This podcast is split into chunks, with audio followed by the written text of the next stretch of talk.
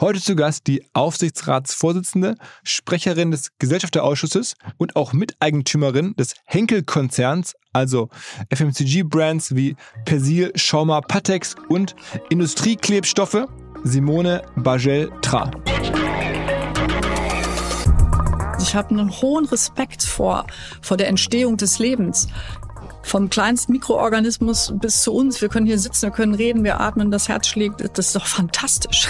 Und das würde ich gerne, das würde ich gerne erhalten können, ohne das Artenaussterben. Das schmerzt mich, wenn, wenn Biodiversity abnimmt. Jede ökologische Nische hat ihren Sinn und jede Art, die ausstirbt, die macht es schlimmer. Aber ich wäre auch nicht ich, wenn ich nicht glauben würde, dass der Mensch bis jetzt zumindest es immer geschafft hat, sich da wieder rauszuziehen aus diesen schwierigen Situationen, die uns begegnen begegnen.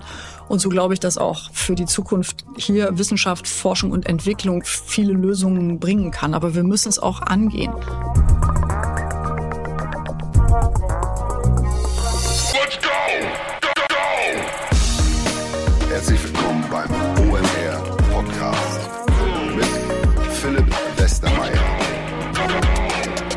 Ich bin kürzlich mit dem Taxi vom Düsseldorfer Hauptbahnhof zum Werksgelände von Henkel gefahren, also dieser große Industriekonzern. 28 Milliarden ist diese Firma wert, global aktiv. In Deutschland kennt man ja verschiedenste Marken, jetzt nun Schauma oder Patex, aber vor allen Dingen machen die auch ganz viele so Industrieklebstoffe und er ist zum Teil halt an der Börse notiert, zum anderen Teil in Familienhand. Und als ich auf dieses Werksgelände gefahren bin, da dann reingefunden habe, ist in der Mitte ein Hochhaus und da traf ich die Dame, die Simone Bagel Tra, die die Interessen der Familie vertritt, denen halt Henkel auch noch in Teilen gehört.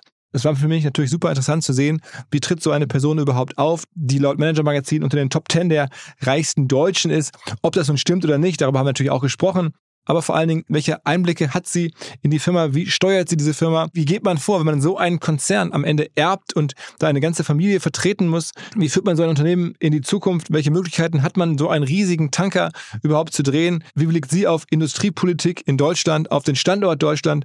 Wie wählt sie ihr Management aus? Wie kommt sie überhaupt an die Prozesse der Firma nah dran, um entscheiden zu können, was da passiert als Eigentümerin? Also ganz viele Fragen, eine ganz andere Perspektive. Am Ende hoffe ich, dass der Podcast einen Einblick ermöglicht, in die Welt von Henkel, aber auch in die Situation von ja ganz wenigen Personen, wie zum Beispiel jetzt der Simone. Übrigens, wir haben uns direkt geduzt, hatten da sofort eine, eine sehr angenehme Beziehung. Sie hat sich da sehr geöffnet, das habe ich wirklich geschätzt und glaube, man merkt es auch im Podcast, eine ganz andere Perspektive, die man sonst so selten bekommt. Dafür bin ich dankbar und ich hoffe, es gefällt dem einen oder anderen. Viel Spaß mit Simone Bagel-Tra. Übrigens haben wir passend zum Launch dieses Podcasts am 6.11. in der Folge von Ohne Aktien wird schwer, also OAWS-Podcast, nochmal genauer auf die Henkel-Aktie geschaut. Meine Kollegen haben das gemacht. Eine kleine Hörempfehlung, um noch tiefer einzusteigen. Auf geht's! Hallo. Grüß dich, Philipp. Hallo. Hi, ähm, danke für deine Zeit. Ähm, ich habe ähm, vorab mitbekommen, du hast sogar schon OMR mal wahrgenommen. Da bin ich sehr happy drüber. Ja, äh, ist ja eine Institution mittlerweile, muss man sagen. Ich habe äh, den einen oder anderen Podcast gehört. Ich schaffe nicht alle. Natürlich. Das, äh, wer schafft das schon? Aber bin tief beeindruckt von dem Spektrum der Gäste, die du einlädst, von ja, von den Themen, die adressiert werden. Und da ist, glaube ich, wirklich für jeden was dabei. Und schön, dass du also viele junge Hörer hast, weil das ist ja auch die Zukunft. Ja, ja. Aber ich, ich sag's so deswegen so ein bisschen, ähm, weil wir beide uns im normalen Vorstellungsvermögen nicht äh, begegnet werden. Du bist ja studierte oder promovierte ähm, Biologin. Ja. Und dann seit jetzt äh, knapp 15 Jahren so richtig 14, intensiv ja. ähm, bei Henkel tätig. Ne? Erzähl mal also so ein bisschen, was ist der Job, den du jetzt genau machst? Ja, also das ist äh, eine große Aufgabe, Vorsitzende des Gesellschafterausschusses, des Aufsichtsrats und auch Sprecherin der Familie. Das umfasst grundsätzlich, wie man sich vielleicht vorstellen kann, einerseits dann die Firma Henkel und gleichermaßen auch die Familie Henkel. Für die Firma investiere ich einen Großteil meiner Zeit, muss ich sagen. Und da äh, ist die Leitung der beiden Gremien steht im Vordergrund. Und dafür investiere ich viel Zeit, natürlich auch in Gespräche mit dem Vorstand hier vor Ort, in Vorbereitung mit den Mitgliedern der Gremien und äh, auch Vorbereitung der Inhalte, die für uns als Unternehmen äh, relevant sind. Man muss ja auch sagen, dass Henkel ist schon eine der größten deutschen Unternehmungen, also vom, vom Umsatz her, auch vom Börsenwert her. Und deiner Familie, ungefähr 200 Personen gehören also dazu, konnte man nachlesen, gehören 60 Prozent noch an Henkel, ne? Ja, also äh, genauso kann man das sagen. Die Familie besteht aus vielen Köpfen mittlerweile und ähm, diese Familienmitglieder haben rund 60 Prozent der stimmberechtigten Stammaktien in einem sogenannten Aktienbindungsvertrag gepoolt. Und ähm, das ist das Instrument, worüber die Familie sich eben auch in Form von Governance-Themen in die Firma einbringen kann. Okay, aber, es, aber trotzdem, wenn man so einen Job macht, muss man die das Unternehmen erstmal auch gut verstehen. Also was ihr macht, ist, sind ja durchaus anspruchsvolle Dinge. Also ähm, oder sag mal selber, was, was, wenn du jetzt selber den Henkel vorstellst, ähm, äh, was sagst du dazu zur Firma? Ja, also das kann man natürlich sehr formal beantworten, indem man sagt, Henkel ist ein global tätiges Unternehmen. Wir machen rund 20 Milliarden Euro oder gut 20 Milliarden Euro Umsatz. Wir haben weltweit Aktivitäten mit rund 50.000 Mitarbeitern in 180 Ländern. Schon Wort, Und wir haben zwei große Unternehmensbereiche. Das eine ist ein Konsumentengeschäft, Henkel Consumer Brands, was inhaltlich in erster Linie Wasch- und Reinigungsmittel und den Bereich Haar- und Körperpflege betrifft. Und parallel Parallel haben wir ein etwa gleich großes äh, Unternehmen, Adhesive Technologies, was Industriegeschäfte zum Inhalt hat und dort in den Themen Kleben, Dichten und Beschichten ganz unterschiedliche Industrien äh, beliefert. Also auch für Automobilindustrie habe ich gelesen. Genau. Wenn ich das jetzt versuche, etwas anschaulicher zu beantworten, dann würde ich sagen, äh, auch dein Tag hat vielleicht so angefangen, oder zu beschreiben, wo Henkel im Verlauf des Tages vorkommt. Unter der Dusche magst du vielleicht mit einem unserer Produkte geduscht oder die Haare gewaschen haben. Sag mal, sag mal, drop ruhig mal also, ein paar Brandnames also, hier. Da ist äh, Schaumer ist sehr bekannt. Ähm, wir haben Gliss als Marke, Fahrduschgele. Wenn du dann äh, das erste Mal vielleicht auf sein Smartphone schaust, dann ist auch das mit äh, großer Wahrscheinlichkeit mit Henkel-Klebstoffen zusammengefügt worden. Du gehst in die Küche, machst den Kühlschrank auf. Auch weiße Ware ist eine Industrie, die Henkel beliefert im Zusammenfügen der Bestandteile. Du äh, machst vielleicht ein Müsli mit, mit Milch und Müsli und auch da in flexiblen Verpackungen sind Henkel-Produkte enthalten. Ähm, du fährst vielleicht mit Bus oder Auto zu deiner Arbeit. Mobility und Autos ist ein großer Bereich, den Henkel beliefert. Da sind auch durchschnittlich in jedem Auto x Anwendungen enthalten. Du kommst in deinem Büro an. Ein weiterer Zweig des Industriegeschäftes ist eben auch Bau. Auch da werden Fugen, Ausgleichsmassen, äh, also viele Themen innerhalb des Hausbaus sind relevant. Du guckst auf deinen PC, Display, digitale Welten, auch da beliefert Henkel ganz viele Hersteller.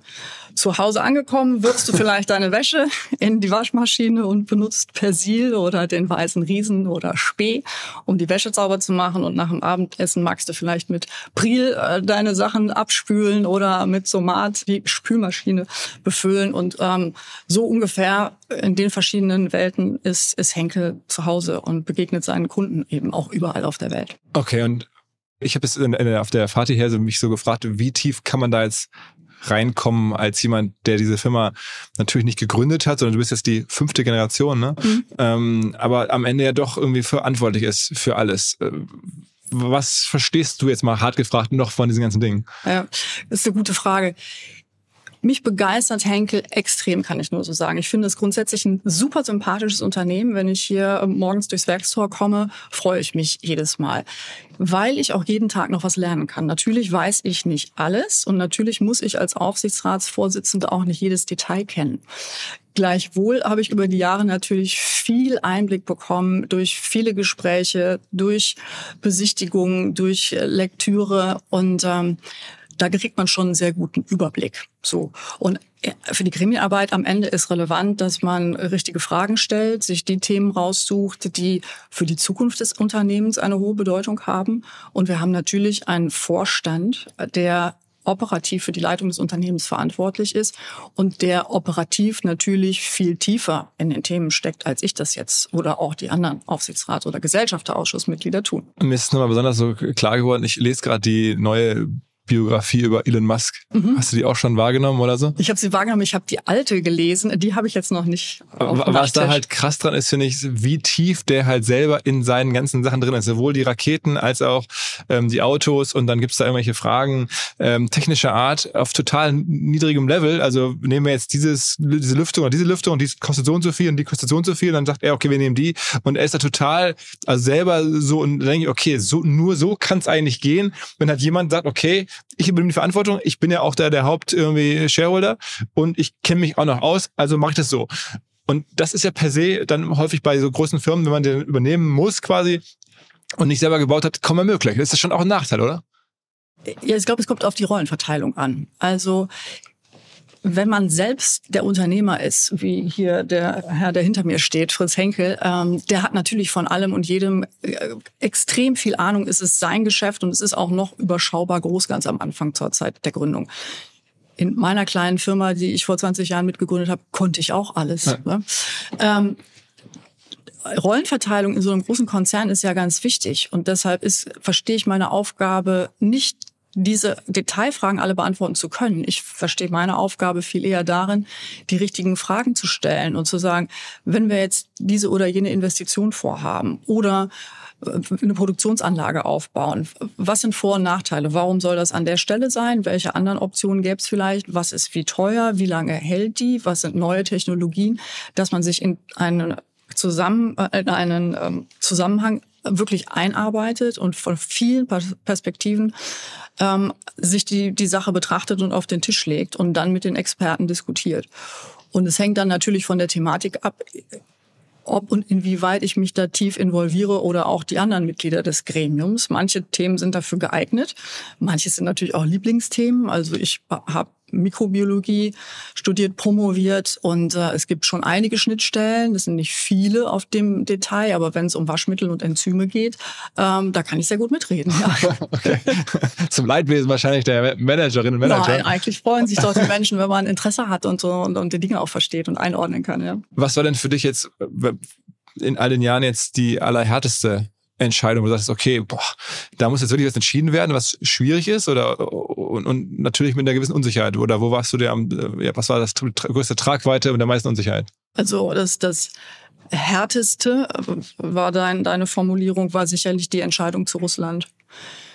Das war unglaublich schwierig, Ihr habt eine Milliarde Umsatz gemacht, ne? In Russland ungefähr. Ihr habt ungefähr eine Milliarde Umsatz in Russland, ne? Ja, also da, äh, jeder kennt den Kontext. Mhm. Äh, Russland ist in die Ukraine einmarschiert und damit äh, hat sich für uns, wie für viele Unternehmen, die vor Ort tätig äh, sind, oder waren, die Frage gestellt, wie gehen wir mit diesem Zusammenhang um? Und wir hatten sowohl in Russland ähm, Umsätze, Mitarbeiter, Produktionsstätten, als wir auch in der Ukraine das äh, in kleinerem Ausmaß auch haben. Und für diese Frage, bleiben wir in Russland äh, oder verlassen wir das Land, musste man unheimlich viele Aspekte abwägen. Und die Schwierigkeit bestand auch darin, dass egal welche Entscheidung wir treffen würden, es eine schlechte Entscheidung sein würde. Im Land zu bleiben wäre schlecht, das Land zu verlassen wäre schlecht. Und insofern war die Abwägung der, der, einzelnen Perspektiven unter Zeitdruck, unter sich auch ständig ändernden äh, Grundvoraussetzungen. Die Lage vor Ort hat sich ja sehr schnell verändert. Das Umfeld hat sich verändert. Die, die Sicht auf diesen Konflikt ist fluide. Da klar irgendwann zu sagen, wir machen es jetzt so, hat alle sehr viel Kraft gekostet. Das kann ich nicht anders sagen. Denn es ist eine Geschichte, die wir da haben. Wir waren über 30 Jahre im Land. Wir hatten Verantwortung für 2500 Henkelaner. Wir hatten viele Produktionsstätten. Und das aufzugeben ist einfach emotional schmerzvoll gewesen. Gleichwohl haben wir gesagt, es ist für Henkel und zum jetzigen Zeitpunkt die richtige Entscheidung. Es gab ja sogar noch Kritik daran, dass es halt so länger gedauert hätte, als man sich jetzt gewünscht hätte. Das hätte noch schneller angeblich oder wünschenswerterweise passieren können, aber ihr habt, oder du hast ja noch ein Interview gegeben und gesagt, das geht gar nicht so schnell. Ähm, man muss ja da irgendwie erstmal gucken, wenn man da was äh, ja, verlässt, kann man nicht einfach von heute auf morgen sagen, wir sind jetzt raus. Ne? Ja. Und so ist es auch. Ich kann verstehen, dass, dass da Ungeduld herrscht. Aber wenn man ein, sich ein wenig mit dem Sachverhalt beschäftigt, merkt man schnell, dass man ganz viele Dinge abwägen muss und für jede dieser Teilentscheidungen auch eine Verantwortung übernimmt. Und deshalb war es gut investierte Zeit. Und dieser Vorwurf, äh, Henkel hat gezögert, den äh, kann ich eigentlich nicht nachvollziehen und nicht verstehen, weil wir eben so viele Aktivitäten vor Ort haben. Andere Unternehmen haben vielleicht nur wenige Geschäfte und, und äh, oder nur ein Büro und, und ein paar Mitarbeiter. Da fällt eine Entscheidung leicht zu sagen, wir ziehen uns zurück. Dann kündigt man einen Mietvertrag und beruft seine, seine äh, Mitarbeiter da weg. Das war bei uns alles so nicht möglich. Und deshalb hat äh, die Entscheidung zunächst gedauert und die Umsetzung ja dann auch noch, wie man gesehen hat. Am Ende muss ich sagen, hat das Management hier, unser Vorstand, hervorragende Arbeit geleistet, super seriös, extrem professionell und hat es zu einem unter den gegebenen Bedingungen sehr guten Ende gebracht. Ist für dich so wiederkehrend auch äh, schwierig, die richtigen Vorstände auszuwählen? Ich meine, du musst ja schon ab und zu mal da besetzen. Das ist ja auch dann der Job des Aufsichtsrats, ne? Ja, ähm, das ist eine der wichtigsten Aufgaben, dass man das richtige Führungspersonal, ja, äh, genau, wie man es früher so gesagt hat, ähm, im Unternehmen hat. Denn am Ende sind das diejenigen, die doch extrem äh, Einfluss darauf haben, wie, wie die Unternehmung fortgeführt wird. Was ist die richtige Strategie? Wie sollen die Unternehmensbereiche ausgebaut werden? Wie machen wir das Unternehmen zukunfts- und wettbewerbsfähig? Und da braucht man die richtigen Köpfe. Und da kommt es natürlich nicht nur darauf ein, dass die Köpfe einzeln die richtigen sind, sondern am Ende müssen die im Team zusammen agieren können. Und wie findest du, also ist das am Ende so, du rufst eine Personalberatung an und sagst, Mensch, wir bräuchten mal wieder einen Bereichsvorstand oder sogar einen Vorstandschef ähm, und dann kommen Vorschläge, dann guckst du dir fünf Leute an und dann sagst du, okay, da habe ich das beste Gefühl. Also bist du dann so der Endfilter oder ja, wie, wie macht man's? Also das ist ähm, Erstmal muss ich sagen, äh, sprichst du immer von, von mir und das ist als Repräsentant dieser Gremien ja auch völlig in Ordnung. Aber natürlich sind wir mehrere und mhm. dafür bin ich auch extrem dankbar, dass diese wichtigen Entscheidungen Teamentscheidungen sind. Und darum ist auch diese Vielfalt der Teams wichtig, weil äh, unterschiedliche Aspekte eine Rolle spielen. Wer ist jetzt hier der richtige Mann oder die richtige Frau, wenn es um eine Vorstandsbesetzung geht? Und ähm, der Prozess, wer ist der Richtige und wie kommen wir an den oder die Richtige, kann ja unterschiedlich verlaufen. Entweder ist man in der Lage, in-house durch eigene sehr gute Vorbereitung und Nachfolgeplanung immer Pipelines aufzubauen, die es zu jedem Zeitpunkt gewährleisten, dass man entweder langfristig äh, Personen aufbaut oder auch, wenn unerwartet etwas passiert, auch dann immer Plan B im eigenen Haus hat. Das ist eine gute und sehr gute Option, wie ich finde, und sollte vorrangig auch möglich sein. Dann gibt es gleichzeitig immer Situationen, in denen es auch gut tut, von draußen jemanden zu, zu suchen. Und ähm, dann ist die Zusammenarbeit mit Personalberatung tatsächlich ein sehr guter Weg. Die haben einen sehr guten Überblick über internationale Führungskräfte, können Vorauswahlen und Empfehlungen treffen. Am Ende werden Gespräche geführt und man versucht dann diejenigen Personen rauszusuchen auf eine Shortlist, die tatsächlich hier äh, zu Henkel auch passen. Denn auch das ist ein ganz wichtiger Punkt in meinen Augen. Es reicht ja nicht, alleine woanders eine gute Karriere und tolle Ergebnisse erzielt zu haben. Am Ende kommt es auch darauf an, ob die Person in das unternehmerische Umfeld passt, in die Unternehmenskultur passt. Ja, und ähm, dann kann eben auch durch diese zweite beschriebene Variante externe Suche natürlich auch Vorstandsmitglieder generiert werden. Aber ist so eine Art von Bauchgefühl, dass du so einen Sensor aufgebaut hast über die Jahre oder, oder ihr als Team oder ich meine, die machen jetzt da kein, keine Tests in, auf so einer Flughöhe, sondern man muss dann irgendwie im Gespräch so eine Sensorik haben und denkt, okay, das ist jetzt eine Person, die würde passen. Ja, ähm, also am Ende ist es eine Entscheidung mehrerer Mitglieder unseres Gesellschafterausschusses. Natürlich, je nachdem, auf welche Position es geht, werden auch Vorstandsmitglieder mit in solche Auswahlen einbezogen, denn das sind ja dann zukünftige Kollegen. Und da hilft eine Erfahrung über die Jahre natürlich. Ähm, Viele Menschen sind in der Lage, sich in einem Gespräch hervorragend darzustellen. äh, die Frage ist dann, was davon ist auch im tagtäglichen und im operativen noch übrig. Und dafür ist nachher aber auch Gefühl auch einfach unheimlich wichtig zu, zu fühlen, passt es am Ende für beide Seiten. Und wie weit bist du so einer Tradition hier verpflichtet. Also man könnte jetzt zum Beispiel auch argumentieren und sagen, so ein großer Konzern mit so unterschiedlichen Dingen, warum ist es überhaupt eine Firma? Man könnte ja auch am Ende sagen, das sind jetzt vielleicht zwei, also einmal der, die ganzen äh, Industrieanwendungen, Klebstoff und einmal die B2C-Anwendungen mit Waschmittel. Das ist ja schon sehr weit weg voneinander. Also ist sowas unantastbar oder, oder macht man sich über sowas auch Gedanken? Also unantastbar sollte eigentlich gar nichts sein.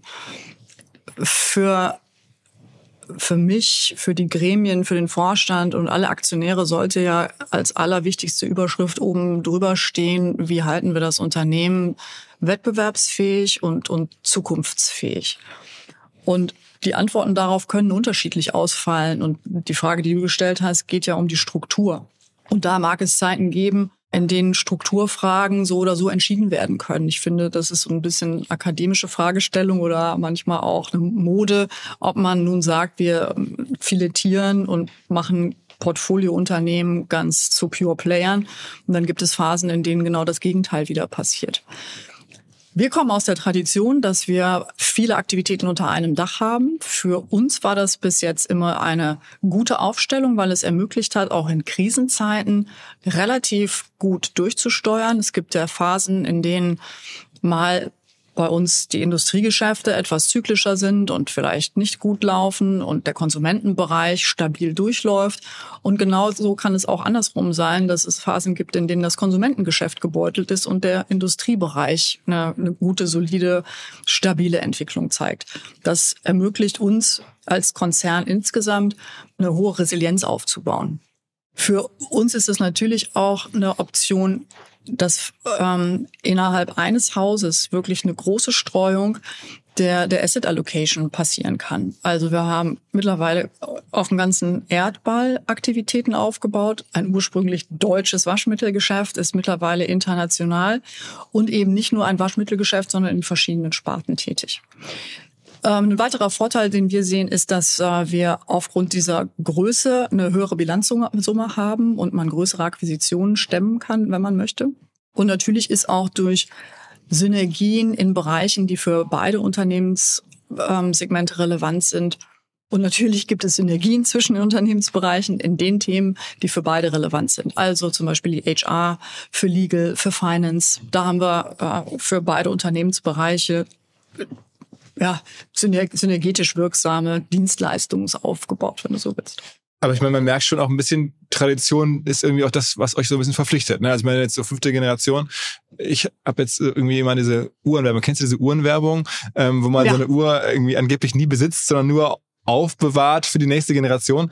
Ist das auch so ein bisschen so äh, dein Lebensmotto eigentlich mit der Firma? Also wie gesagt, man sollte darauf achten, dass das Unternehmen zukunftsfähig ist.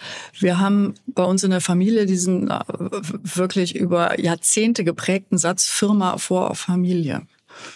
Und die Vergangenheit hat gezeigt, dass wir durchaus in der Lage sind, auch Entscheidungen zu treffen, die vielleicht gegen diese Tradition sprechen. Also eine Urzelle der Firma waren chemische Geschäfte, Chemieaktivitäten, die wir dann aber auch ausgegliedert und verkauft haben, weil wir gesagt haben, wir sind da nicht mehr der Best Owner für diese Aktivitäten.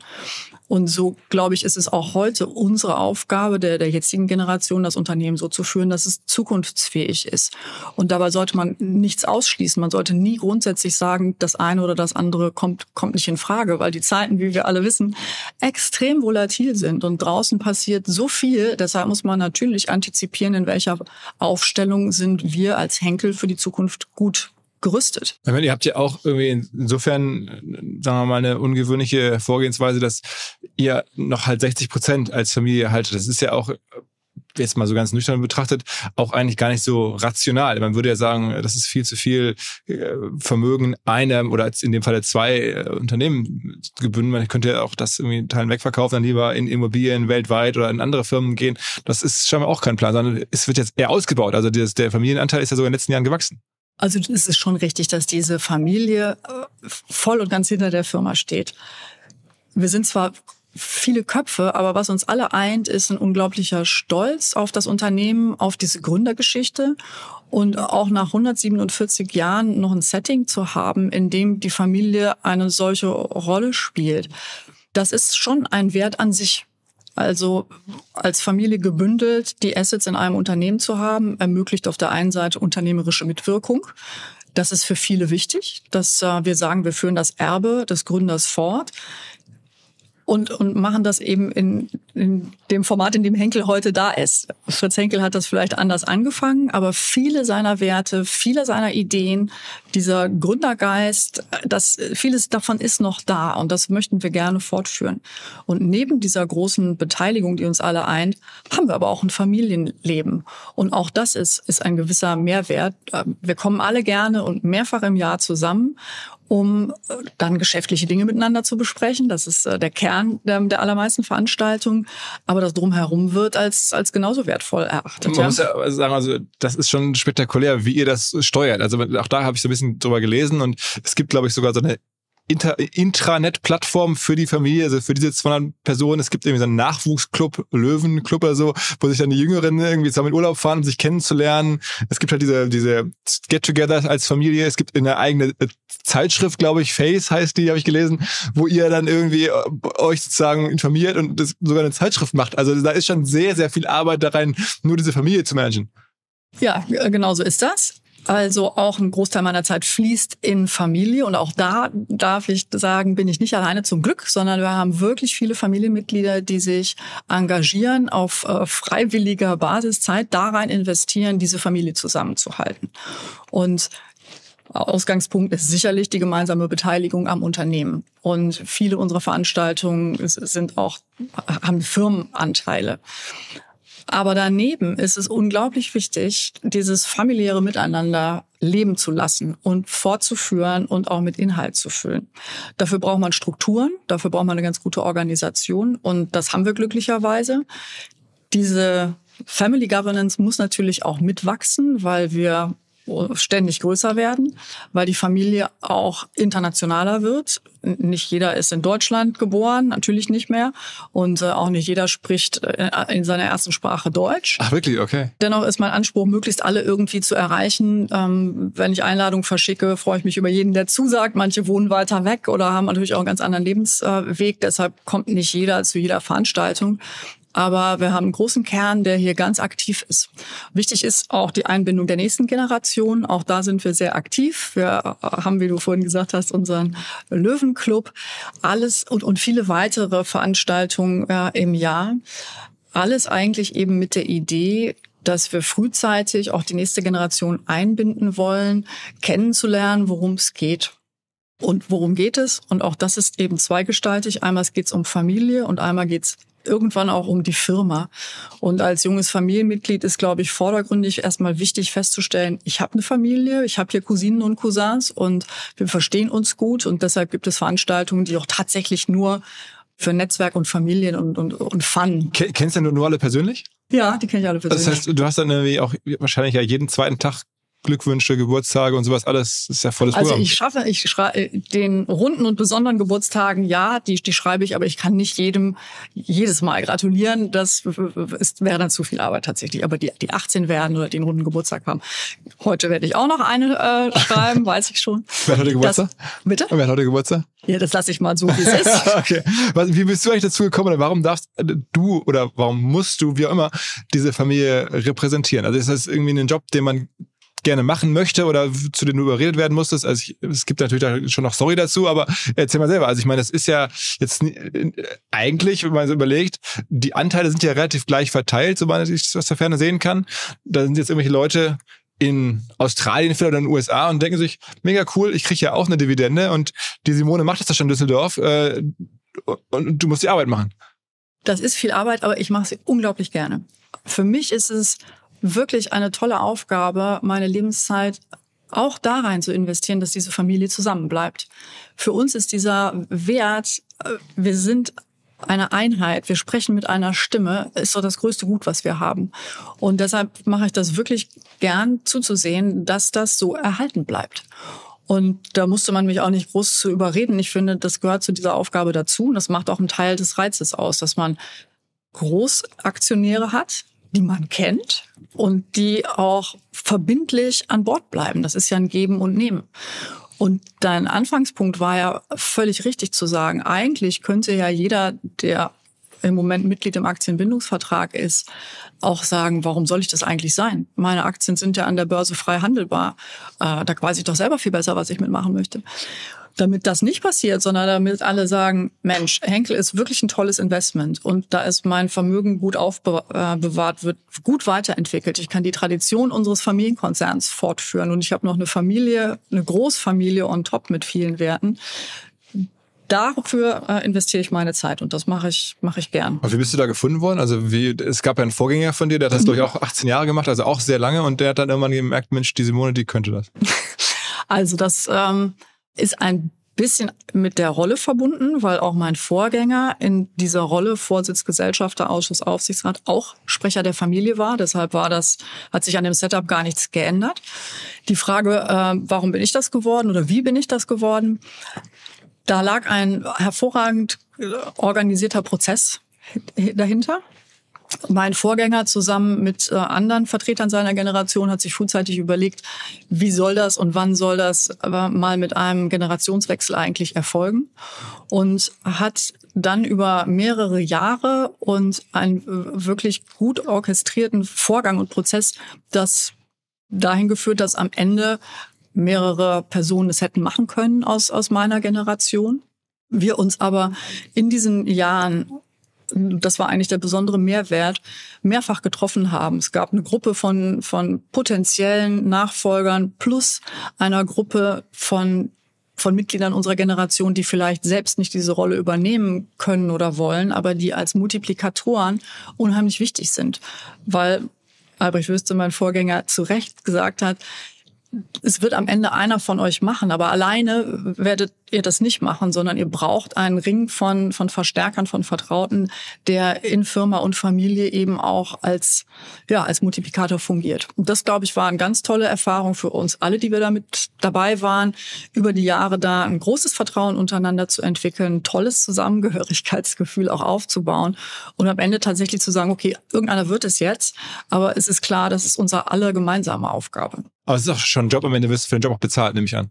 Ja, ähm, die alle Mitglieder des Gesellschafterausschusses und des Aufsichtsrats bekommen Bezüge, so wie das äh, bei DAX-Unternehmen auch ganz normal der Fall ist. So ich auch. Und als Vorsitzende bekommt man mehr als ein normales Mitglied, weil in der Tat man auch mit Vorbereitung ja, deutlich mehr Arbeit hat. Eine Reihe von, von meine, du bist jetzt auch öffentlich. Ja, also wenn man über Henkel liest oder generell gibt ja in Deutschland auch verschiedenste ähm, Zusammenstellungen von wohlhabenden Menschen und Menschen, die für eine Verantwortung stehen da taucht der Name ja auch immer wieder auf und der von den ganzen anderen 150, 200 Leuten halt nicht. Ja? Und das ist ja schon auch irgendwie, das muss man ja auch irgendwie wollen. Und es erscheint mir auch eigentlich fast schon fast die Frage, warum will man das denn? Wenn man das, die, das ist ja fast unfair. Die sitzen da irgendwo und du machst die Arbeit für die ähm, gegen einen ja vergleichsweise, äh, ja, faires natürlich, aber in Bezug aufs Gesamte gesehen, kleines ähm, äh, Aufsichtsratssalär oder so.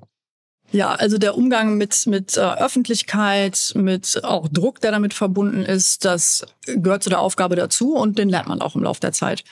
Ich würde mal sagen, dass ich das am Anfang vielleicht auch unterschätzt habe oder ich habe das nicht so wahrgenommen, ich habe das nicht so erwartet, muss man sagen. Das, das ist richtig.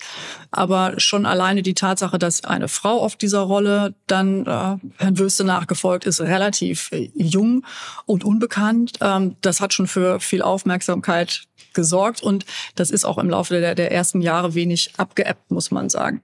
Ich komme aus einer Zeit, in der also meine Eltern sind geschieden. Ähm, ich bin bei meiner Mutter groß geworden. Weder ich wusste in jungen Jahren, dass ich in diese Familie gehöre, noch meine Schulfreunde, noch die Lehrer. Und es war ein herrliches, anonymes Großwerden. ja, genau. Das war wirklich, also im Nachhinein betrachtet, ein großes Geschenk, weil ich mich damit überhaupt nicht beschäftigt oder belastet habe oder auch mir nichts darauf eingebildet habe. Ähm, und das ist jetzt ja völlig anders. Jetzt ist äh, das Gesicht oft in der Zeitung, auch ohne dass ich dafür gefragt werde, weil in irgendwelchen Rankings oder Berichterstattungen einfach mal ein Bild platziert wird. Das ist, ähm, ja, muss man mit leben. Das ist nicht immer angenehm. Das brauche ich eigentlich auch gar nicht. Ich versuche gezielt Interviews zu geben, aber auch nicht zu viel, weil, wie gesagt, im Grunde genommen obliegt die Leitung des Unternehmens dem Vorstand und der sollte das in den allermeisten Fällen auch vertreten. Ab und zu gibt's Themen, die sind dann für den Aufsichtsrat oder Gesellschafterausschuss relevant. Langfristige Perspektive äh, und ähnliches, dann, dann ist es mein Part. Also ich, ich gebe zu, ich bin auch regelmäßiger Leser dieser ganzen Listen und ja, kürzlich auch mit ähm, dem Manager-Magazin zum Beispiel, die auch so eine Liste machen, einen Podcast mal zugemacht. Und dann habe ich erst recht deswegen nochmal drüber nachgedacht, jetzt mal sozusagen in wirklich, ähm, ich hoffe, dass ich da jetzt nicht zu merkwürdig rüberkomme, aber ähm, in Verteidigung der Situation für dich eigentlich, weil diese Listen sind halt so auch mal so hart. Und wenn man sich jetzt, oder ich sage jetzt mal, wie ich es sehe, und du sagst, ob das jetzt komplett Quatsch ist, aber wenn ihr diese Anteile an der Firma jetzt einfach über die Generation bewahren wollt, dann sind die ja für dich jetzt erstmal als Vermögen gar nicht so richtig greifbar, weil du hältst sie und da kommt jetzt ja erstmal nur eine Dividende raus. So, und die Dividende habe ich jetzt gelesen, da kommen dann so 800 Millionen irgendwie im Jahr. Das muss man dann noch versteuern und dann sind es 200 Empfänger. Das heißt, so dann kommen jetzt, weiß ich nicht, vor Steuern dann irgendwie, wenn es ungefähr gleich verteilt ist, so vier Millionen pro Kopf an bei den äh, Menschen das ist jetzt ja für so eine superreichen Liste äh, relativ wenig Geld. Da kriegen ja Leute, Spieler in der Bundesliga mehr Geld im Jahr als vier Millionen irgendwie vor, vor Steuern, die man dann da als Dividende bekommt. Jetzt bekommst du ein Salär und top. Also man muss sich um dich keine Sorgen machen. Aber es ist jetzt zumindest nicht so ultra rich, wie man jetzt so denkt, okay, Elon Musk, der äh, zieht sich halt da Anteile, dort Anteile, verkauft die hin und her. Ähm, das ist schon ein Unterschied. Ja, das, ähm, das ist zu fair betrachtet. Nein, ich finde das eine sehr erfrischende, äh, erfrischenden Blick auf diese Rankings und Listen. Jetzt ist deine Rechnung, die du angestellt hast, nicht ganz richtig, weil die 800 Millionen, die Henkel jedes Jahr ausschüttet, natürlich nicht nur an Familiengesellschaften okay, das sind nur, sondern nur die, 100 Prozent. Okay. Das sind 100 Prozent äh, Dividende, die durch alle Aktionäre zu teilen ist. Und wir haben ja Stammaktien und Vorzugsaktien. Mhm. Alle Aktionäre erhalten Dividende. Und die Familie mit den genannten 60 Prozent, da sind ja nur die 60 Prozent der Stammaktien. Okay, okay, okay. Also insofern ist, das noch ein bisschen kleiner, ist, ist, ist die, die, Anzahl, die Dividende, die zu verteilen ist, an die Familie noch kleiner, als du das gerade genannt hast. Und wichtig finde ich bei dieser Betrachtung auch das Zweite, was du gesagt hast, ist das Vermögen, was in den Listen auftaucht, ist abgeleitet durch den Börsenkurs, den wir gerade haben und ist ja auch eine richtige Zahl. Das steckt aber, wenn du hier rausschaust, ja, in, in Brick and Mortar, ja. in, in Produktionsstätten. Und das Unternehmen ist ja etwas, was wir gerade behalten wollen. Das ist ja kein fungibles Vermögen. Die Antwort betrifft aber oder ist genauso richtig für viele andere, die auf der Liste stehen. Ja, genau. Es gibt da wirklich große Unterschiede. Es das gibt natürlich auch welche, die haben das Cash, also die ja. haben da wirklich jetzt irgendwie, weiß ich nicht, eine, gehören die Firma zu 100 Prozent, eine kleinere Firma und dann äh, ziehen die sich die gesamte Dividende als Einzelperson zum Teil. Ähm, das ist ein Riesenunterschied, ne? Also will sagen, ist nicht fungibel, weil wir ja alle unterschrieben haben, wir behalten unsere Aktien. Deshalb äh, ist, da ist die Zahl richtig, aber es ist nicht so, dass, dass man sich davon morgen dann irgendwas anderes kauft, sondern wir haben ja gerade gesagt, wir behalten eben die Anteile an der Firma. Und was in den Listen vielleicht auch noch äh, zu wissen oder zu, zu bedenken gilt, ist, finde ich, ja, das sind Familien, die aufgeführt werden und es gibt aber große Unterschiede, ob das eine kleine Familie ist. Da gehört die ganze Firma wenigen Personen. Ja. Da gibt's ja auch Beispiele. Und wie das bei uns der Fall ist, wo es eben unheimlich viele Familienmitglieder sind. Insofern ist die Zahl der Milliarden, die da steht, nochmal zu teilen durch die Anzahl der Köpfe. Und das gibt auch große Unterschiede. Ja, ja, und jetzt steht da eben oft nur ein Name, der eine große Familie repräsentiert. Und auch das brauche ich eigentlich nicht. Und es wäre schöner, es stünde nicht da. Muss Aber jetzt, so wir darüber gesprochen haben, jetzt können wir auch nochmal hier, finde ich, ein bisschen äh, hinterleuchten. Und es ist, dann wird immer genannt, ist, ja, man hat Angst vor Entführung. Ja, das ist das eine. Das ist natürlich ein Sicherheitsaspekt. Aber ich finde es auch relevant für Erziehung der Kinder. Hm. Also Absolut. als ich vorhin gesagt habe, ich fand es schön, anonym groß werden zu können. Das war ein großer Vorteil, weil man auch völlig unbelastet ist. Obliegt ja denen, die auf dieser Liste stehen, die Verantwortung, Gesellschafter der Zukunft hochzuziehen und, und großzuziehen und zu, zu bilden, dass sie vernünftige Unternehmenslenker werden. Und ich glaube, es ist so wichtig, dass man als junger Mensch, der, der groß wird und sein eigenes Leben in die Hand nehmen will, dass man Ziele hat, dass man überlegt, was möchte ich damit machen und nicht schon in frühen Jahren sieht, ach, eigentlich brauche ich gar nichts zu tun. Guck mal, was da schon alles, das steht ja in der Zeitung. und das ist ja desillusionierend für, für einen jungen Menschen. Also für, für sehr viele kann ich mir vorstellen. Du hast ja auch wirklich selber eine eigene Firma gehabt. Da haben wir noch gar nicht drüber gesprochen. Also, es, gibt es die noch oder hast du die irgendwann? Ja, ja, die gibt es noch. Es ist wirklich eine ganz kleine Firma.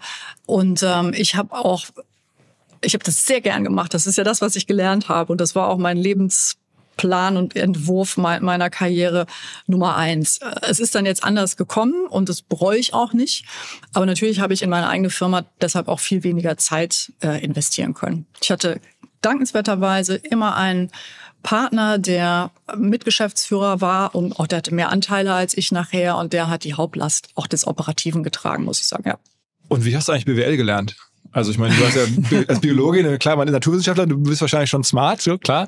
Aber so diese ganzen BWL-Themen, da hätte man so ein MBA machen müssen oder sowas, hast du nicht gemacht? Ja, ich ist viel bei Learning by Doing gewesen. Also die eigene Unternehmensgründung war eine sehr gute Schule und da habe ich vieles von dem, was hier in groß passiert, in ganz klein durchgemacht. Also Kredite aufzunehmen, eine Immobilie anzumieten, Personal einzustellen, ähm, Kostenvoranschläge zu machen, dann Arbeit abzuliefern, Rechnungen zu schreiben. Das und am, am, am, muss ständig planen auch kommt's hin, ne? Verdiene ich genug Geld, um meinen Mitarbeitern und die, die Löhne zu zahlen und auch die Miete. Das ist eine gute Schule gewesen, kann ich nicht anders sagen. So, und das ist jetzt nicht das Rüstzeug, was ein Finanzvorstand hier im Hause hat. Das, das bringe ich nicht mit, das ist ganz klar. Aber auch, auch da geht's, glaube ich, um die größeren Zusammenhänge, dass man, dass man die schon mal am eigenen Leib erfahren hat, ist nicht verkehrt. Tauschst du dich eigentlich viel aus mit anderen Personen in deiner Situation jetzt in Deutschland oder weltweit? Ich meine, das ist ja schon auch eine spezielle Rolle. Also äh, so, so, so eine Verantwortung dann zu übernehmen und so eine Firma so zu bekommen irgendwie sozusagen. Ja, das mache ich. Das mache ich regelmäßig und das mache ich auch sehr gerne. Und sowohl national als auch international. Ich finde es enorm bereichernd, sich über diese Themen auszutauschen. Denn es gibt so viele erfolgreiche und ganz unterschiedliche Beispiele, wie Familienunternehmen auch über mehrere Generationen hinweg erfolgreich sein Wer macht es noch gut? Also sag mal, wo du sagst, unabhängig, ob du jetzt kennst oder nicht, also wo beobachtest du, dass die das gut machen? Auch da gibt's große und kleine. Ähm, also ich finde, Familie Maas ist zum Beispiel eine, die das sehr erfolgreich Also denn die Firma Maas, ist das dann Maas, den, das, das von dem, von dem Maas äh, Süßigkeit? Genau, genau, ja. Okay. Auch die haben sich sehr gewandelt, aber ist, eine, ist, ist super interessant und, und sehr erfolgreich, wie ich finde.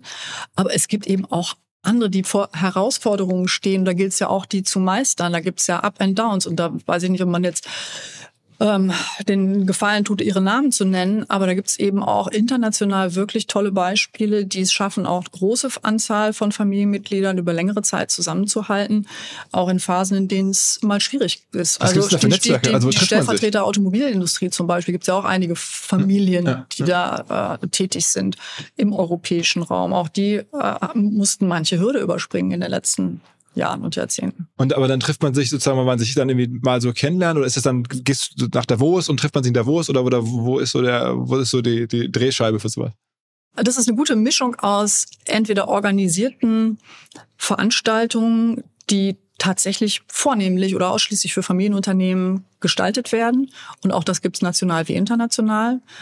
Als auch unabhängig davon entstandenen Aktivitäten. Also man kann ja auch selbst sich mit Leuten treffen, wenn ich irgendwie reise, dann mache ich mal eine Verabredung, manchmal habe ich eine Idee und fahre extra deshalb äh, dahin oder führe Gespräche.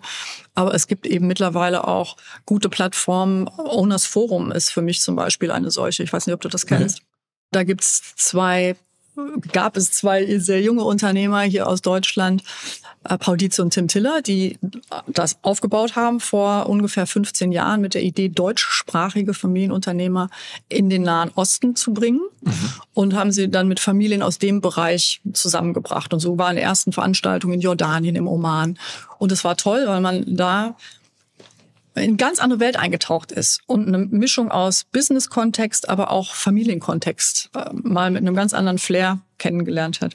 Mittlerweile ist diese Plattform größer geworden, sehr erfolgreich und diese Bande sind über den Nahen Osten in die USA, nach Indien, nach, nach Asien, ähm, in Europa großes Netzwerk aufgebaut. Und das ist eine, eine hervorragende Plattform, um sich zum Beispiel auszutauschen zu solchen Themen. Das haben zwei deutsche Typen gebaut äh, ja. als, als Geschäftsmodell sozusagen, um sozusagen bieten euch dann quasi Services an und ihr sagt, okay, das klingt ganz entspannt. Ja? Genau. Okay, ah, okay, kann ich noch gar nicht. Ja.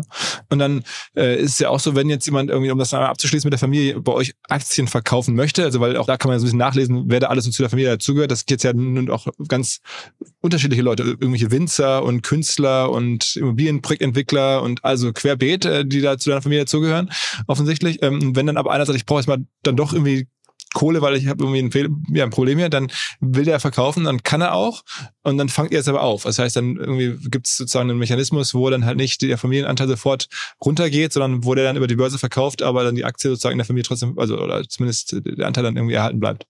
Ja, also wir haben diesen Aktienbindungsvertrag, der natürlich davon ausgeht, dass normalerweise alle beisammen sein sollen. Und äh, das funktioniert auch ganz hervorragend. Das kann ich gar nicht anders sagen. Bin ich sehr stolz auf die Familie. Die erste ordentliche Kündigungsmöglichkeit dafür wäre im Jahr 2033. Und wie bei jedem guten Vertrag muss natürlich auch vorgesehen werden, dass es mal außerordentliche Anlässe gibt. Und so haben wir auch gesagt, natürlich muss jemand, wenn er wirklich einen Notfall hat, auch in der Lage sein, Teile seines Vermögens ähm, vorher zu verkaufen. Und dafür haben wir verschiedene Fälle konstruiert und verschiedene Prozesse, die dann ablaufen, immer mit der Idee, dass es erstmal auch bei uns im Gesellschafterkreis angeboten wird, erstmal äh, diese zu verkaufenden Anteile dann innerhalb des eigenen Stammes oder dann in den anderen Stämmen, um es möglichst in diesem Pool zu halten. Also insofern, das wird schon erstmal die nächsten Jahre so bleiben. Weißt du schon, du hast schon absehbar, wie lange du den Job noch machst in der Form? Ähm, also es ist eine tolle Verantwortung. Ich mache es gerne und lerne, wie gesagt, jeden Tag noch was dazu. Es ist trotzdem natürlich eine große Verantwortung und ich mache es jetzt auch schon eine Zeit lang. Deshalb ist es irgendwann auch der richtige Zeitpunkt, dass da der nächste, die nächste kommt. Das haben wir in all den Jahren immer sehr gut vorbereitet, ohne zeitlichen Druck und äh, mit einem guten Prozess wie beim letzten Mal geschildert. Deshalb wird das sicherlich dieses Mal auch so sein. Aber das ist noch nicht es steht jetzt nicht morgen vor der Tür. Nein, nächstes Jahr sind ja bei uns im Unternehmen in allen Gremien nochmal Wahlen und Neuwahlen angesetzt und da stehe ich wie die anderen auch zur Wahl wieder auf dem Zettel. Mhm. Okay, okay. Ähm, wie guckst du generell so gerade auf die Welt? Also ich meine, ich habe gelesen, zum Beispiel ist auch wichtig, dass man in Düsseldorf wohnt, wenn man hier Henkel sozusagen in der Form vertritt wie du. Das heißt, du bist jetzt hier sehr deutschlandszentriert, äh, aber die Firma ist global aktiv. Wir haben gerade schon ein bisschen über Russland gesprochen. Es gibt ja so ein paar andere äh, Risiken, über die ständig auch geredet wird. Also gerade für Deutschland, für Europa, wenn man ein bisschen langfristige Sicht einnimmt, bist du da jetzt eher bullish oder sagst du dir, wir sind ohnehin gut diversifiziert, das ist am Ende egal? Wie, also wie, wie guckst du drauf? Oh, da könnte ich jetzt auch viele Antworten drauf geben, wirklich auf den verschiedenen Ebenen. Ebenen. Vielleicht fangt mal in Deutschland an. Das ist natürlich im Moment die Lage, finde ich, schon schwierig. Ich bin grundsätzlich ein optimistischer Mensch, aber ich würde mir für das Land deutlich mehr wünschen. Wir bräuchten viel weniger Bürokratie, wir brauchen mehr Geschwindigkeit, wir brauchen Fortschritt in Bildung, in Digitalisierung, äh, in, in so vielen Themen. Und das dauert hier alles sehr lange. Und ich glaube, wir hatten einen wirklich tollen Wettbewerbs- und auch Standortvorteil hier bei uns. Aber das dürfen wir nicht aufs Spiel setzen. Und da, da mache ich mir schon auch meine Sorgen. Dann haben wir den großen Luxus zu sagen, ja, wir sind ja nicht nur in Deutschland, sondern wir sind ja auch äh, globaler tätig. Und äh, Europa bietet da schon einen gewissen Puffer, weil auch da andere Länder manchmal besser sind als wir, zumindest vielleicht für die, für die Wirtschaftsprognose dieses oder nächstes Jahr. Aber Musik spielt sicherlich in den Regionen, in denen noch mehr Wachstum auch vorhanden ist, als das vielleicht in den etablierten Märkten auch für unsere Produkte zum Teil der, der Fall ist. China ist für uns ein sehr relevanter Markt, wirklich mit einer sehr hohen Bedeutung. Und natürlich merken wir im Moment auch, dass da Themen im Land sind, die das Wirtschaftswachstum nicht mehr so rosig aussehen lassen, wie es vor ein paar Jahren noch der Fall war. Und äh, da sind wir wie viele andere auch im Land vertreten und gerne, solange wir auch dort Wachstum generieren können, solange wir da Kunden haben, die unsere Lösungen mit einbauen, so wie das bei den Adhesive Technologies der Fall ist, möchten wir natürlich davon profitieren. Und gleichzeitig muss man sich vorbereiten, dass man nicht zu abhängig nur von einem Land wird und auch das ist ein Thema, mit dem wir uns natürlich, wie alle anderen großen Unternehmen, die dort vertreten sind, auch beschäftigen. Aber auch, das heißt, aber da bist du dann auch wahrscheinlich jetzt noch ein bisschen näher dran, als mal irgendwie Zeitung lesen oder irgendwie, ja. sondern da fährst du hin, sprichst mit deinem Management vor Ort, sprichst mit anderen Familien, die da aktiv sind. Also das ist ja schon ein großes Risiko. Also wenn jetzt in China wirklich was passiert, man müsste sich da auch zurückziehen. Das ist für euch, glaube ich, nochmal deutlich mehr als die Milliarde in Russland. Ne? Das ist, das ist größer, ja, das ist zweimal Russland ungefähr.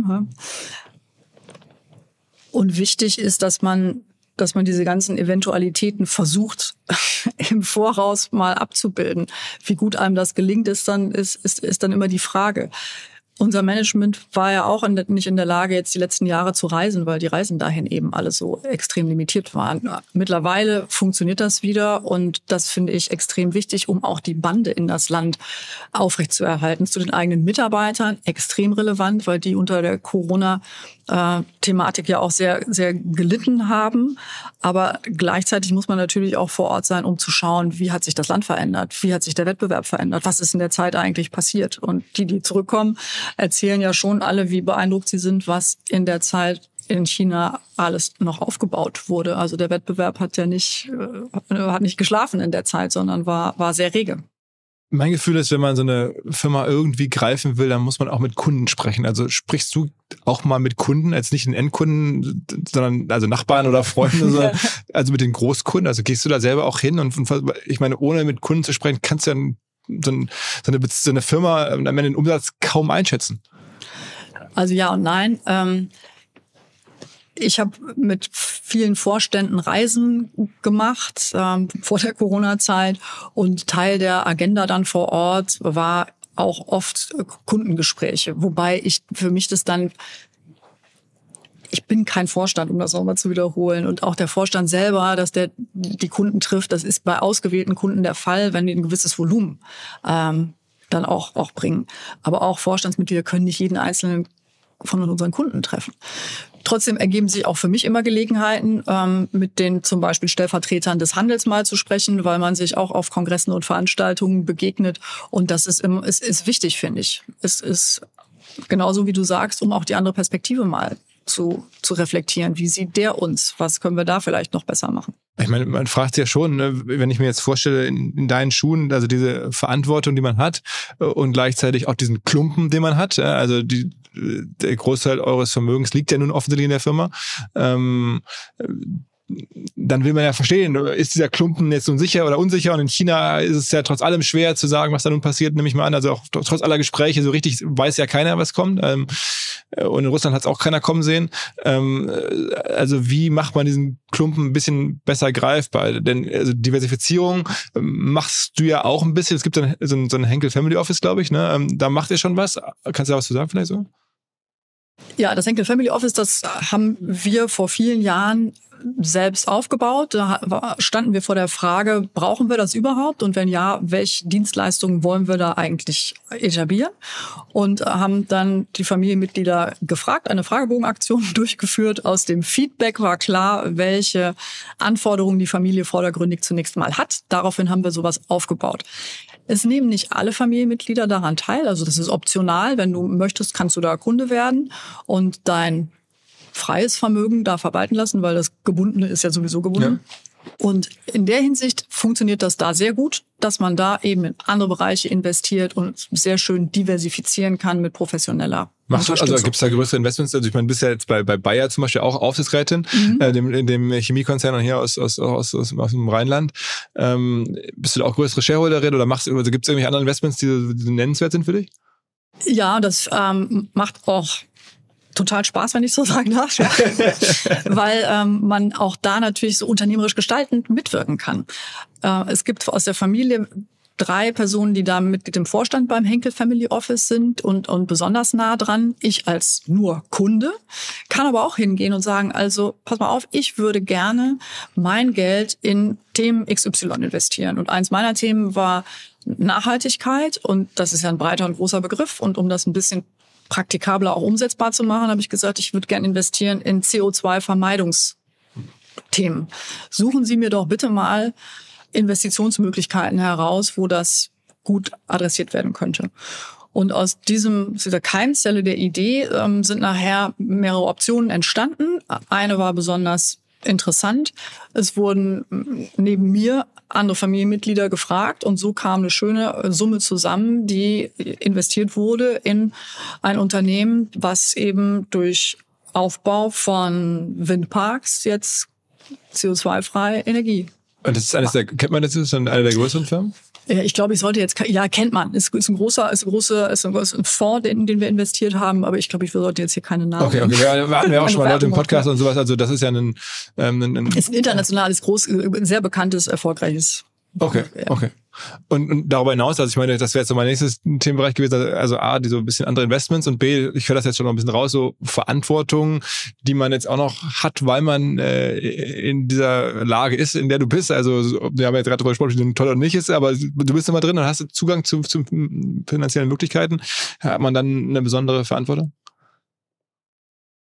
Ja, auf jeden Fall. Und die, finde ich, hat man als, als Individuum und als Teil dieser Familie und eben auch mit dem Hebel Firma. Ich finde, dass man für sich alleine überlegen sollte, ich, ich bin auf der Welt für eine bestimmte Zeit und was mache ich mit dieser Zeit und was möchte ich vielleicht hinterlassen? Welche Möglichkeiten oder Wünsche habe ich hier irgendeine Art von Einfluss oder Impact zu generieren? Und das kann man, wenn man Vermögen hat, natürlich besser oder natürlich ist nicht richtig, aber vielleicht einfacher, als das manch anderer kann. Wenn man sich als Familie zusammentut, ist sind die, sind die Grundlagen vielleicht noch mal größer, um sowas zu umzusetzen. Und in der Firma hat man natürlich noch mal ganz andere Hebel.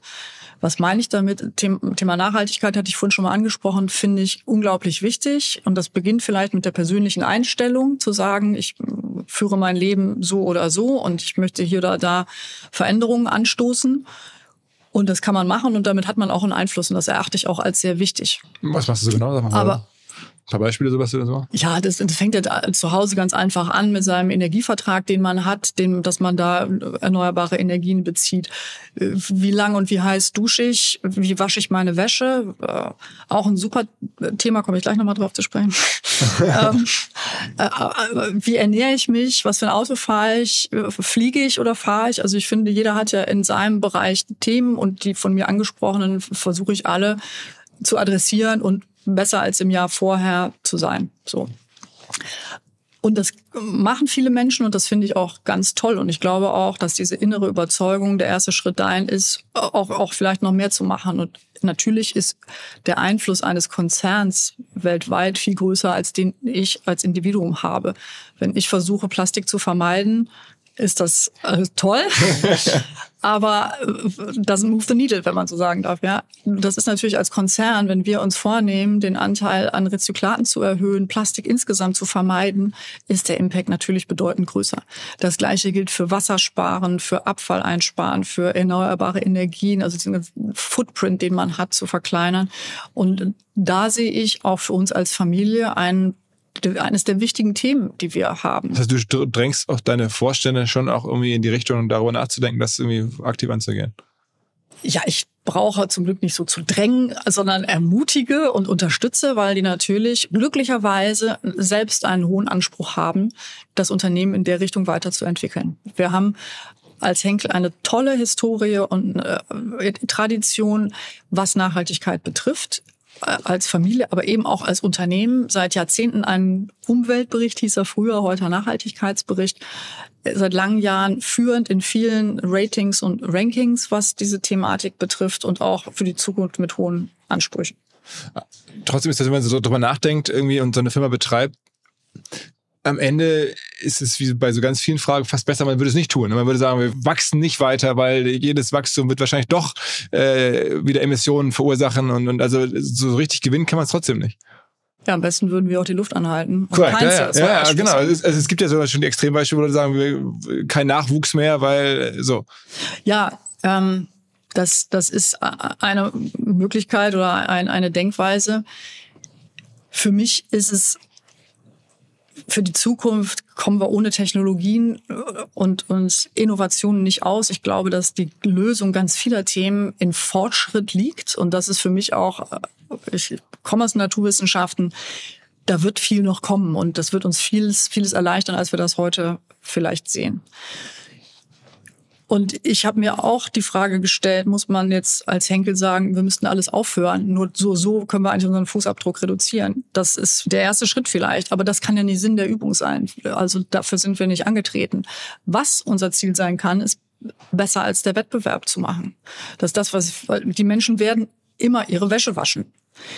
Was können wir tun, damit der CO2-Abdruck des Wäschewaschens insgesamt kleiner wird. Und ähm, jetzt knüpfe ich an, das war das Beispiel, was ich vorhin nochmal ausführen wollte. Wenn du dir anschaust, bei uns, wie ist der CO2-Footprint dieser Firma, dann gibt es da verschiedene Kriterien. Es fängt mit entlang der, der Wertschöpfungskette, es fängt an mit dem Einkauf von Rohstoffen. Dann wird hier vor Ort was produziert. Dann kommt eine Logistik, bis das beim, beim Handel oder beim Kunden ist. Dann viertens, ganz wichtig, die Anwendungsphase. Und fünftens nachher Entsorgung. Und wenn du jetzt fragst, bei welchem der Schritte fällt denn wie viel CO2 an, dann würde man ja vermuten, Produktion ist ja ganz wesentlich, weil hier raucht es aus dem Schornstein. Die Realität sieht aber ganz anders aus. Zwei Drittel der CO2-Produktion findet beim Verbraucher statt, bei der Anwendung unserer Produkte. Und das ist der größte Hebel, um Veränderung zu erzeugen. Der zweitgrößte Teil, weniger als ein Drittel, ist beim Einkauf der Rohmaterialien, weil auch die natürlich irgendwie hergestellt werden mussten und bis zu uns kommen. Da ist auch, ist auch Musik drin. Aber die Produktion ist, ist unter fünf Prozent. Also fast gar nichts. Und natürlich ist jede gesparte CO2-Tonne, die wir hier bei der Produktion einsparen können, wichtig und gut. Aber viel mehr Hebel hat man, wenn man bei der Anwendung CO2 spart. Wenn du und ich nicht mehr mit 60 oder 90 Grad waschen, sondern mit geringeren Temperaturen. Wenn man ein Programm wählt, was ein Sparprogramm ist. Wenn man beim Haarewaschen vielleicht zwischendurch mal die Dusche abstellt. Und bei den Themen glaube ich, dass es da unsere Verantwortung ist, zu versuchen, auch Konsumenten dahingehend zu erziehen oder ihnen diese Denkweise mitzugeben, dass es, dass es was Wichtiges ist, dass man selbst dazu beitragen kann. Und natürlich können wir die Plastikanteile reduzieren, insgesamt weniger verbrauchen, das, was hergestellt wird, aus Rezyklat herstellen und ähnliches. Und wenn man da besser ist als, als der Wettbewerb, glaube ich, hat man schon einen guten Beitrag geliefert. Bist du eigentlich ein politischer Mensch? Ein politischer Mensch? Ja. Es geht. Es geht. Ich ähm, bin froh, dass es Politiker gibt, die das wirklich gelernt haben und die da äh, drin aufgehen. Ich wäre kein guter Politiker, glaube ich. Ähm, es, es, da braucht man nochmal andere Kompetenzen, als ich sie mitbringe. Und wie viele ist man schnell dabei zu kritisieren, aber selber machen. Äh, aber tauschen wir das mal aus? Also gibt es so Leute in der Politik, mit denen du auch Austausch hast zu den Themen? Ja, natürlich ist Politik extrem wichtig. Und ähm, es ist so wichtig, dass es da einen Austausch zwischen Wirtschaft und Politik und Wissenschaft gibt. Wenn wir die Themen der Zukunft angehen wollen, ist nichts wichtiger, als sich dass sich da Menschen treffen und austauschen und zusammen planen, wie es weitergeht. Weil jeder hat in seinem Bereich das meiste Wissen und nur weniger Wissen in den anderen Bereichen. Und so ist vieles, was die Politik überlegt, gut gemeint, scheitert aber manchmal an der Umsetzungsfähigkeit in der Wirtschaft. Oder die Wissenschaft sagt, so weit sind wir doch noch gar nicht. Und umgekehrt könnte ich sagen, was die Wirtschaft möchte, ist auch nicht immer das Richtige. Da ist es gut, dass, dass es eine Regulierung von der Politik her gibt. Aber deshalb sind solche Austausche sehr wichtig. Für mich eine Plattform ist der Stifterverband. Da bin ich Mitglied im Präsidium der sich sehr darum bemüht, jetzt auch mit einem neuen Präsidenten, diesen Austausch zwischen Wissenschaft und Politik zum Beispiel sehr lebendig zu halten. Und das finde ich enorm wichtig. Ich bin selbst Mitglied bei der Max-Planck-Gesellschaft. Auch da ist für mich dieser Austausch und direkte Draht zur Wissenschaft wirklich toll, weil man so ganz nah dran ist an dem, was an der wissenschaftlichen Front passiert und Austausch hat, wenn man möchte, mit Nobelpreisträgern. So. Und wenn, dann gibt es Veranstaltungen in, in Berlin, Falling Walls, mhm. kennst du mhm. bestimmt. Mhm. Ja. Äh, die genau das machen möchten, nämlich Wirtschaft, Wissenschaft und Politik auch zusammenzubringen.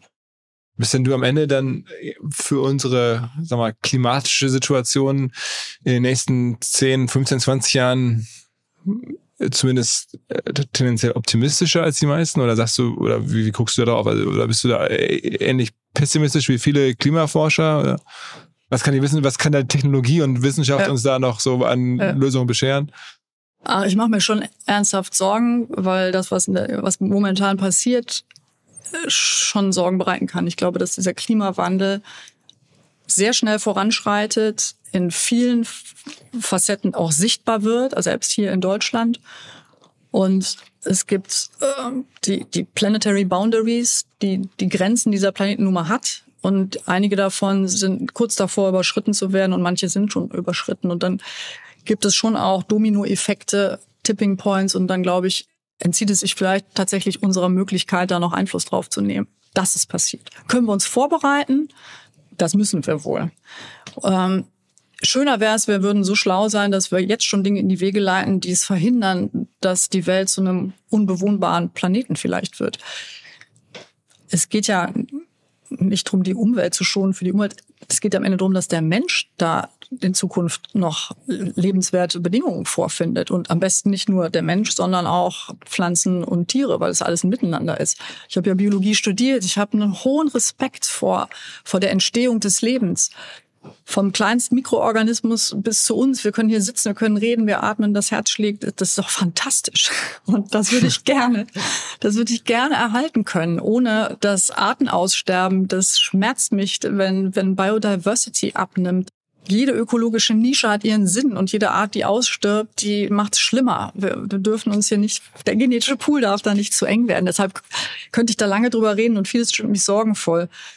Aber ich wäre auch nicht ich, wenn ich nicht glauben würde, dass der Mensch bis jetzt zumindest es immer geschafft hat, sich da wieder rauszuziehen aus diesen schwierigen ähm, Situationen, die uns begegnen. Und so glaube ich, dass auch für die Zukunft hier Wissenschaft, Forschung und Entwicklung viele Lösungen bringen kann. Aber wir müssen es auch angehen. Wir dürfen keine Zeit dafür verlieren. Und wenn ich es mir wünschen würde oder dürfte, fände ich es toll, wir hätten so eine Art vernünftige Weltregierung, weil diese Themen können nicht wir in Düsseldorf oder in Deutschland alleine besprechen, weil wenn die anderen Länder es anders handhaben, dann ja, verschafft man sich ja oft Wettbewerbsnachteile oder Standortnachteile. Deshalb wäre es doch eigentlich schön, man hätte ganz oben einen Rat von 20 Weisen, die Wissenschaft, Wirtschaft, Politik, Gesellschaft vereinen und sich einen Plan machen für den ganzen Planeten. Wie soll der aussehen? Weil ich glaube, es gibt ganz klar wissenschaftlich den richtigen Weg. Da muss man gucken, dass man es politisch vernünftig umsetzt und und wirtschaftlich und gesellschaftlich auch machbar. Aber wenn es da einen übergeordneten Plan gäbe und dann vielleicht noch darunter äh, Menschen, die das für, für Regionen oder Länder anwendbar machen, dann hätte man mal eine längerfristige Planung und Umsetzungsmöglichkeit. Also, die ist ja dafür eigentlich so ein bisschen gedacht. Ne? Ja, aber da passiert ja auch irgendwie ja. noch, noch zu wenig, weil so ist es ein Klein-Klein. Jede, auch bei uns, Regierung beschließt das eine oder das andere. Die nächste Regierung ist anders zusammengesetzt und hat wieder andere Ziele. Und so fehlt es für mich auch oft an Kontinuität. Findest du, dass die Leute, die jetzt so ganz oben auf diesen berühmten Listen stehen, da gibt's ja Bill Gates und Elon Musk und so, die ja nun auch daran arbeiten und teilweise nun sehr gewaltig daran arbeiten, äh, das, beobachtest du das oder tauscht man sich vielleicht sogar aus mit anderen, äh, die da so unterwegs sind, irgendwie, äh, wie die das tun oder wie die sich da engagieren? Ja, die, die genannten, das ist schon, schon hervorragend. Die stellen ja nicht nur Geld zur Verfügung, sondern bauen ganze Organisationen auf, um Klimawandel, ähm, Hunger und, und andere Themen wirklich anzugehen. Das finde ich super. Das ist, ist ganz, ganz vorbildhaft. Und auch Elon Musk als Persönlichkeit, wie der es geschafft hat, eigentlich wirklich als Individuum eine ganze Industrie durchzuschütteln. Das ist ein toller Vorreiter, weil er zeigt, es geht nämlich doch. Man richtet sich vielleicht nicht immer an alle Vorgaben aus. das kann man nicht sagen. Streit mit, mit dem einen oder dem anderen und auch Behörden. Aber er zeigt, es ist, es ist möglich. Man kann wirklich fortschrittlich sein und, und bezahlbar zum Mond und zurück oder in den Weltraum, sagen wir so, ja. fliegen und, und seine anderen Projekte auch. Deshalb finde ich das toll. Ähm, Pionier zu sein, finde ich, finde ich super. Das ist ja auch unser Leitmotto hier des Unter Unternehmens. Pioneer at Heart for the Good of Generations. Deshalb sind für mich Menschen, die sowas vorleben, schon auch wirklich vor, vorbildhaft, finde ich toll. Und, aber man, da gibt es jetzt keinen Austausch, keine so eine auch irgendwie, ja, Inspiration konkret, wo du sagst, oder man trifft sich mal, oder wenn es nicht mit Elon Musk, also aber mit Ich habe mich nicht mit Elon Musk und auch nicht mit Bill Gates getroffen, aber es gibt natürlich schon auch andere in anderen größeren Familien, Menschen, deren Herz für solche Dinge oder auch der Kopf dafür äh, tickt und deshalb gibt's da auch gibt's da auch Austausch. Ist auch wichtig, dann Kräfte vielleicht zu bündeln. Hat sich eigentlich seit du den Job angetreten hast, die Lage von Frauen in der Wirtschaft verbessert? Das war, du hast ja angefangen 2010, glaube ich, ne? So? Neun. Mhm. Neun. Also ist schon eine Weile her. Ist schon eine Weile her. Da ja. ich habe das immer nachgelesen, ein riesengroßes Thema. Äh, Aufsichtsrätin. Äh, es war spektakulär, dass du da gewählt wurdest. Ähm, da hätte ich jetzt gesagt, aus heutiger Sicht wäre es nicht mehr ganz so wahnsinnig spektakulär wie damals. Aber ist mein Gefühl. Ja, zum Glück. Ja, ja, absolut, genau. Aber äh, wie siehst du es denn? Ähm, es ist, ich würde sagen, wir sind heute so gut, wie wir noch nie waren. Das ist schon mal schön. Aber wir könnten natürlich noch deutlich besser sein. Also mixed ist meine, meine Bewertung der Lage. Es ist nach wie vor gut, richtig und wichtig, wenn das Thema Vielfalt und das geht äh, ein wesentlicher Faktor ist hier Frau, aber natürlich geht es über Frau sein oder das Geschlecht äh, hinaus. Deshalb ist Vielfalt extrem wichtig zu fördern und immer dort, wo man Nachteile hat, muss man ein Augenmerk drauf werfen. Das ist in Deutschland sicherlich das Thema Frauen immer noch. Und das schmerzt mich auch. Wie können wir es besser machen? Da sind, ist natürlich gefordert eine Zusammenwirkung von Gesellschaft, Politik und Wirtschaft. Auch nur zusammen kann man tatsächlich besser werden, weil es reicht nicht, wenn ein Unternehmen sagt, wir fördern jetzt äh, Frauen in, in, Führungspositionen, die Gesellschaft aber dann vielleicht keine Kindergärten bereitstellt, damit eine Frau eben auch, was nach wie vor ist das übliche Rollenmodell, ähm, sich die Zeit nehmen kann zu sagen, ich gehe jetzt arbeiten und mein Kind ist trotzdem gut versorgt. Gesellschaftliche Anerkennung ist ähm, in anderen Ländern weiter, als das bei uns der Fall ist. Das ist, ist leider immer noch so. Wir sind deutlich besser jetzt. Wenn ich die jüngere Generation mir anschaue, ist es viel üblicher, dass auch Frauen Karriere machen. Und jetzt müssen wir noch gewährleisten, dass man eben wirklich, wenn man möchte, tatsächlich beides wie ist, machen wie ist eure Quote aktuell? Ich habe es wirklich nicht nachgeguckt. Also ich will dich jetzt nicht, wie, wie ist eure, eure, äh, eure Verhältnisse in den Vorständen zum Beispiel? Also die ja, wir sind fünf Vorstände, darunter eine Frau. Wir sind äh, im Aufsichtsrat müsste ich jetzt auch nachgucken. Ich glaube, 43 Prozent Frauenanteil ist das im Moment. Gefordert okay, sind ja 30. Das, das, ist, ja ist auch, ist auch in Ordnung. Wir haben auch mal einen Preis dafür bekommen vor, vor ein paar. Jahren. Das Thema ist bei uns auf der Agenda und trotzdem, wir haben jetzt Gender Parity für Führungspositionen uns vorgenommen, also mehr oder weniger Gleichstand ähm, für 2025 und da haben wir noch einen Weg zu gehen. Das können wir auch nicht anders sagen. Aber das wäre wär schon ein, ein tolles Signal, wenn man zumindest in die Nähe kommt. Okay, okay. Ähm, ich habe, glaube ich, jetzt alles gefragt, was ich mir äh, aufgeschrieben habe. Ich habe äh, jetzt nicht nach ehemaligen Vorständen gefragt, ähm, die dann gewechselt sind. Äh, das hätte mich jetzt eigentlich noch interessiert, aber ich hatte befürchtet, dass du da nicht so viel zu sagen wolltest. Ähm, zum ehemaligen Vorstandschef, der dann zu Adidas gegangen ist, der Herr Rohrstedt. Das war eine gute Zeit, die wir hier zusammen hatten. Ähm, der, der, kam der, der Henkel, weißt du, der, also ja, niemand war so berühmt äh, als Henkel-Chef wie er. Und, ja. und, dann wurde noch berühmter hinterher. Aber war am Ende, dann bei Adidas zumindest war es nicht so erfolgreich. Ja, ich, ich kann zur Zeit von Henkel äh, sprechen. Er kam oder wurde 2008 Vorstandsvorsitzender und ist das bis 16 geblieben, acht Jahre, so wie das sein Vorgänger und Vorvorgänger auch waren. Er hat viel Gutes hier eingebracht, den Blick auf, auf Schnelligkeit, auf Performance. Wir brauchten dringend Margensteigerung. Das war wirklich zu dem Zeitpunkt ein vorrangig wichtiges Thema und auch Internationalisierung, das Thema Frauen, da hat er schon viel positiven Beitrag geleistet. Das war so. Und hat auch nochmal zur, zur Unternehmenskultur auch, auch hier vielen frischen Wind reingebracht. Aber ihr seid nicht mehr in Kontakt? Man schreibt dann mal eine SMS oder eine WhatsApp, ja.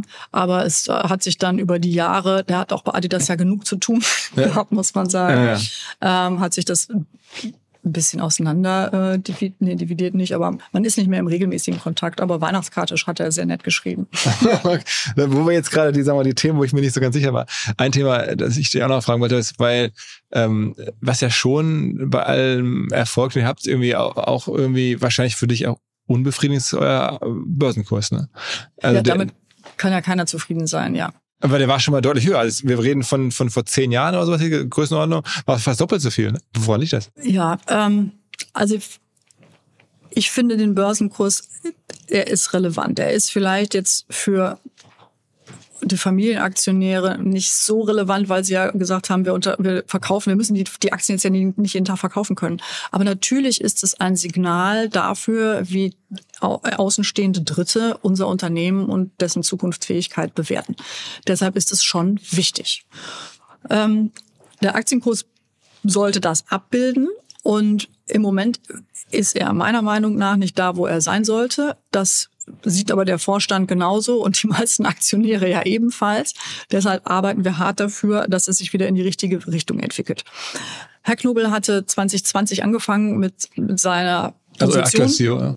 als CEO und mit seiner auch äh, Purposeful Growth Agenda, die wir bis heute in place haben und die wir auch umsetzen. Die ersten drei Jahre waren aufgrund von Corona, Lieferketten, Ukraine leider eine Zeit, in der wir nicht so schnell umsetzen konnten, was wir da eigentlich umsetzen wollten. Aber das läuft jetzt. Wir sind in vielen Themen glücklicherweise, zum Beispiel bei der Zusammenlegung unserer beiden Konsumentenbereiche in einen, sind wir vor der Zeit, was die Umsetzung betrifft, im, im Plan ähm, gut vorangekommen.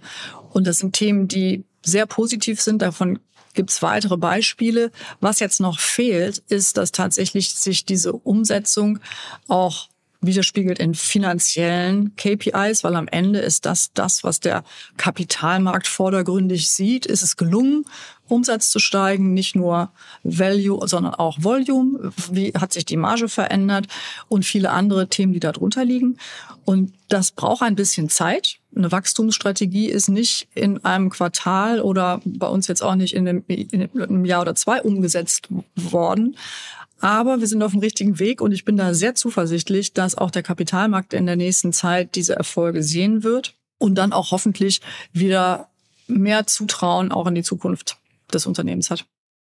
Was war eigentlich die letzte große Innovation? Das, da hat die Firma wirklich was Neues hervorgebracht, das bei dir so auch wirklich jetzt auf deiner Ebene angekommen ist, das ist okay, krass, äh, das ist neu. Das, da hat sie was erfunden. Am Ende. Darum geht's ja. Ich meine, Wertschöpfung ist ja bei euch auch jetzt klar Wachstum und Internationalisierung und Volumenserweiterung und gutes Marketing und so, aber am Ende braucht man ja schon auch ein neues Produkt. Man muss ja auch zu was erfinden. Hm. Also es gibt zahlreiche, viele kleinere äh, Innovationen und die sind extrem wichtig. Und heute ist es vielleicht eine kleine Innovation und was daraus wird, weiß man dann später erst.